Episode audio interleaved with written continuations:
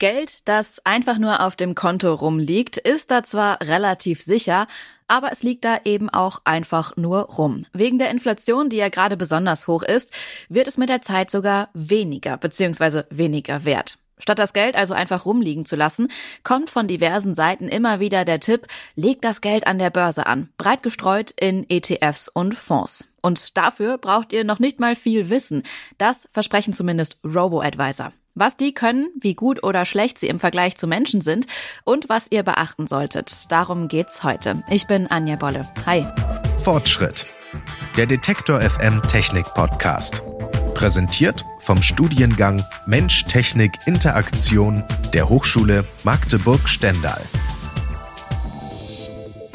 Vielleicht habt ihr schon von Robo-Advisern gehört oder auch schon mal ein entsprechendes System benutzt. Es geht um algorithmusbasierte Anlageberatung. Die ersten Systeme gibt es seit etwa 2014. Das Versprechen dahinter, möglichst günstige Geldanlage nach festen Regeln, die einfach zu bedienen und mit wenigen Klicks umsetzbar ist und dabei noch möglichst viel für euch rausholt. Das klingt jetzt natürlich super, aber können Robo-Advisor ihr Versprechen auch halten? Hier einmal der Hinweis. Hier geht's um die Technik und die Funktion von Robo-Advisern und es ist keine Finanz- und Anlageberatung. So, was Robo-Advisor können und was nicht, darüber spreche ich mit Matthias Horn, Wirtschaftswissenschaftler an der Universität Bamberg. Hallo, Herr Horn. Hallo. Wer steckt denn erstmal hinter diesen Robo-Advisor-Programmen? Also wer sind die Anbieter? Die Anbieter, die sind vielfältig. Es wurden zum Teil Robo-Advisor entwickelt als Alternative zu gängigen Banken und Vermögensverwaltern, aber mittlerweile haben einige Banken und auch Fondsanbieter nachgezogen und auch ihre eigenen Robo-Advisor entwickelt. Zum Teil wurde das Feld mittlerweile auch schon ein bisschen verschmälert dadurch, dass einige Robo-Advisor von den bisherigen Fondsanbietern und Banken, die bereits am Markt waren, schon gekauft wurden und äh, somit sind diese Robo-Advisor mittlerweile zum Teil Teil der äh, bisher bestehenden Vermögensverwalter geworden. Also da stecken schon, ich sag mal, richtige Banken und Broker dahinter. Bei einigen sicherlich ja. Äh, es gibt aber auch immer wieder äh, neue Anbieter im Markt, ähm, die allerdings ja auch nicht ganz ohne den Background von bisher bestehenden Banken zurechtkommen. Also allein die technische Abwicklung funktioniert ja schon nur dadurch, äh, dass man irgendwelche Depotbanken im Hintergrund haben muss, um dann tatsächlich auch die Fonds, die die Robo-Advisor anbieten, vernünftig handeln zu können. Und wie funktionieren diese Programme dann? Ist es eine künstliche Intelligenz, die dann entscheidet, es wird jetzt in diese und jene Aktien, ETFs, Fonds, Anleihen, was es da nicht alles gibt, angelegt? Oder wie wird dann da mit meinem Geld umgegangen? Also das Ganze als künstliche Intelligenz zu bezeichnen, das greift nach meiner Einschätzung schon ein bisschen zu weit.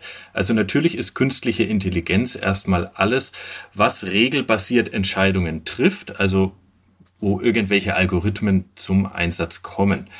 Allerdings sind jetzt Robo-Advisor nach meiner persönlichen Einschätzung keine Rocket Science, sondern die Robo-Advisor, die haben doch recht einfache Regeln, nach denen sie funktionieren. Die einfachste Regel, die es gibt, die wird auch zum Teil von relativ vielen Robo-Advisern äh, verwendet, ist, dass der Anteil an Aktien und Anleihen im Portfolio relativ stabil gehalten wird über einen gewissen Zeitraum. Und äh, dafür braucht man jetzt wirklich keine künstliche Intelligenz oder ähnliches. Und wie unterscheidet sich das dann von einem Menschen? Weil die ja dann wahrscheinlich auch ich sag mal, danach vorgehen, was die Kunden und Kundinnen am Anfang gesagt haben. Ich hätte gerne dieses und jenes Portfolio. Kümmern Sie sich mal bitte.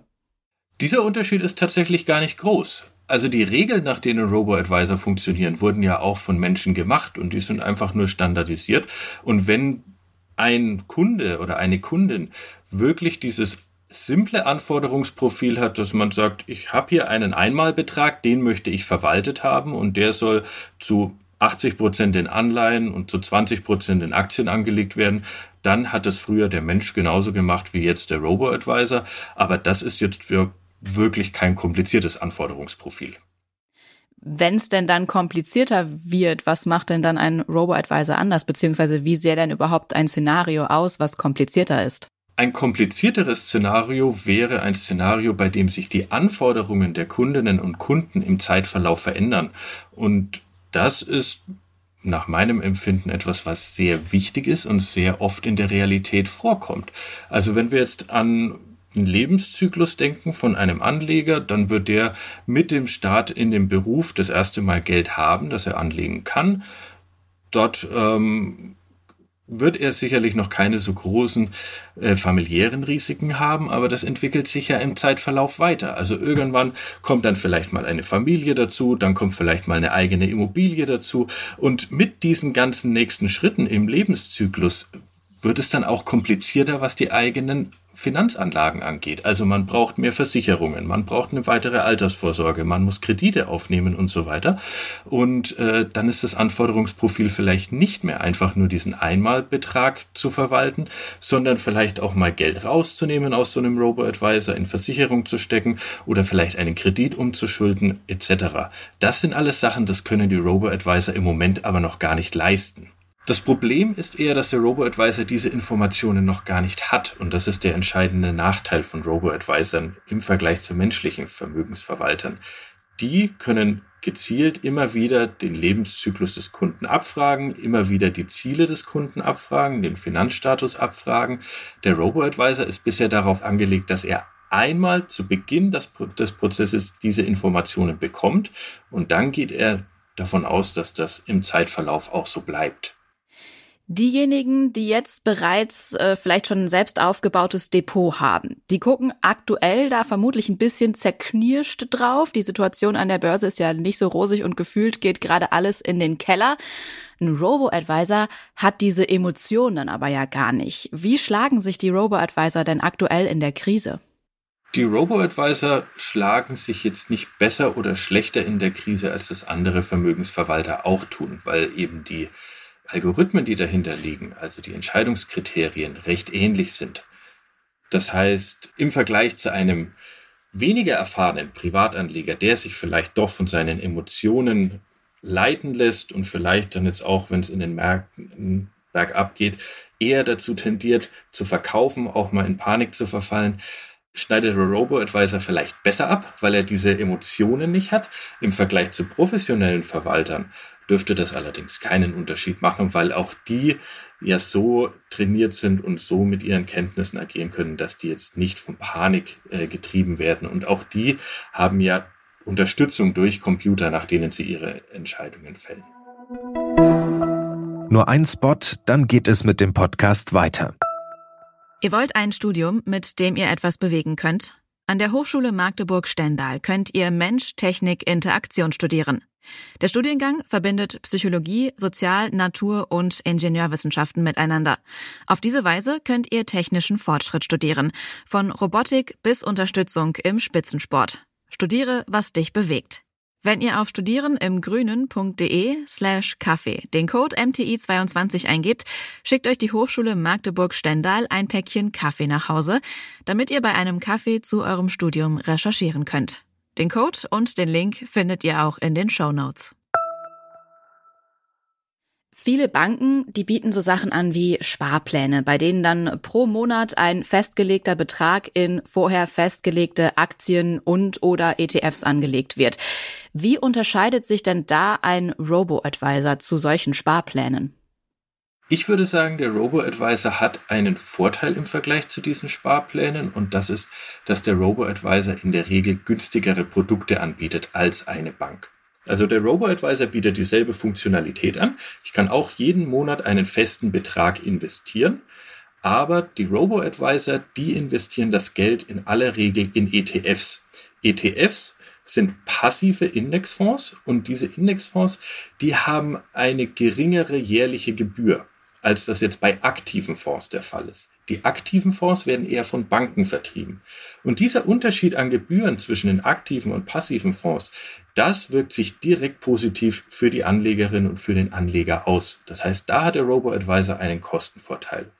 Aber in diese ETFs kann ich ja als Privatperson dann auch äh, investieren und selber entscheiden, ich nehme die kostengünstigeren Produkte. Absolut richtig. Und daher ist auch die Empfehlung für jemanden, der sich selber ein klein wenig in diesem Thema auskennt, diese Anlageentscheidung selber zu übernehmen, sich selbst die ETFs auszusuchen, in die er investieren möchte, äh, möchte dann ein kostenloses Depot zu eröffnen und dort äh, diese ETFs zu kaufen. Damit spart der Anleger sich in zweierlei Weise Geld. Erstens, er muss keine Depotgebühren und Verwaltungsgebühren bezahlen, wie das beim Robo-Advisor der Fall wäre. Zweitens, die Robo-Advisor bieten als Service an, dass sie im Zeitverlauf die Anlagen umschichten. Also wenn Aktien stark steigen oder fallen, dann verkauft der Robo-Advisor oder kauft der Robo-Advisor immer Anleihen, um dann den Anteil von Aktien und Anleihen im Depot einigermaßen konstant zu halten. Das ist das sogenannte Rebalancing. Das Rebalancing kostet dem Anleger über die Zeit betrachtet allerdings meistens Geld. Das heißt, er bezahlt für eine Dienstleistung, die ihm eigentlich nur Kosten verursacht. Wenn der Anleger selber sich einfach ein Depot eröffnet und dort ETFs kauft, dann hat er diese zusätzlichen Kosten nicht und fährt damit günstiger, als wenn er bei einem Robo-Advisor investiert. Wie transparent sind denn diese Robo-Advisor? Heißt, inwiefern kann ich dann nachvollziehen, was die gerade machen, nach welchen Kriterien die gerade handeln, vielleicht verkaufen oder auch kaufen? Das hängt zum großen Teil von der Transparenz des Algorithmus ab. Wenn ich einen relativ simplen Algorithmus habe, dann kann ich natürlich auch vorher schon relativ gut nachvollziehen, wann ein Robo-Advisor kaufen und verkaufen wird. Und ich sehe das auch beim Robo-Advisor auf der Plattform täglich in äh, meiner Depotübersicht, was da passiert ist. Was ich vielleicht nicht immer genau nachvollziehen kann, ist, wenn ich jetzt Strategien habe, die nicht so ganz intuitiv nachvollziehbar sind, äh, wann jetzt genau eine Kauf- oder Verkaufentscheidung fällt und aus welchem Grund. Das sehe ich dann einfach nur, dass diese Entscheidung gefällt wurde. Ich kann aber nicht genau nachvollziehen, warum. Äh, das dürfte aber für die meisten Anleger, glaube ich, äh, nicht wirklich ein Kriterium sein, weil viele ja gerade diese Entscheidung abgeben wollen. Viele wollen sich ja im Zweifel gar nicht wirklich mit dem Algorithmus befassen, der dahinter steckt, sondern verlassen sich darauf, dass dieser Algorithmus gut funktioniert. Hier muss man allerdings sagen, gibt es bisher noch keinen Algorithmus, der so gut wäre, dass er dauerhaft den Markt schlägt. Das heißt, da steckt auch oft eine Hoffnung von Anlegerinnen dahinter, die sich einfach nicht bewahrheiten wird. Wenn wir uns jetzt mal die Zukunft der Robo-Advisor angucken. Sie hatten am Anfang gesagt, dass die bei einigen Sachen noch gar nicht mithalten können, weil die zum Beispiel nicht aktiv nachfragen, wenn sich das Leben verändert von den Kunden und Kundinnen. Mit Weiterentwicklung der Algorithmen, mit der Zunahme von künstlicher Intelligenz und sowas, können Robo-Advisor dann in Zukunft zuverlässiger oder vielleicht auch besser sein als Menschen, wenn es um Vermögensanlage geht? Grundsätzlich ja.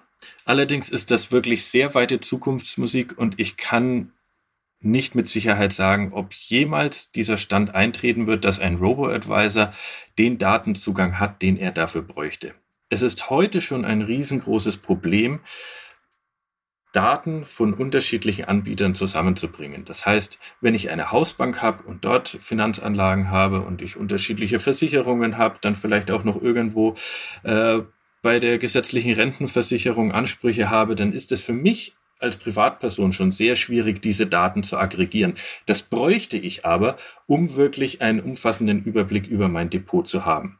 Das können menschliche Vermögensverwalter zum Teil leisten, wenn ich die entsprechenden Daten eben zu ihnen bringe und die sich selber einen Überblick verschaffen. Robo-Advisor haben bisher noch keine Chance, diese ganzen Daten in ihre Entscheidungen einfließen zu lassen, einfach weil es die Datenschnittstellen noch nicht gibt. Und das ist ein ganz zentrales Problem. Ich habe sehr große Zweifel daran, dass in den nächsten Jahren die Datenschnittstellen so sind, dass Robo-Advisor tatsächlich Zugriff auf alle diese Daten hätten. Von daher ist es vielleicht so, dass die Anbieter grundsätzlich die Algorithmen schreiben könnten, um so eine umfassende Vermögensverwaltung und Anlageberatung zu ermöglichen, aber ich bezweifle sehr stark, dass sie an die Daten kommen werden, um es dann tatsächlich auch umsetzen zu können. Robo-Advisor haben also Vor- und Nachteile und werden sie dann in Zukunft wohl auch noch haben. Vielen Dank für das Gespräch, Herr Horn. Danke Ihnen. Jetzt wisst ihr, was sich hinter den Robo-Advisern verbirgt. Ob und wie ihr euer Geld anlegt, das müsst ihr aber selbst entscheiden. Wenn ihr mehr über Technikthemen hören wollt, dann folgt unserem Podcast kostenlos in eurer Podcast-App. Jeden zweiten Dienstag gibt's eine neue Folge Fortschritt. Produziert hat diese Episode Andreas Popella. Mein Name ist Anja Bolle. Vielen Dank fürs Zuhören und bis zum nächsten Mal. Ciao. Fortschritt. Der Detektor FM Technik Podcast. Präsentiert vom Studiengang Mensch Technik Interaktion der Hochschule Magdeburg-Stendal.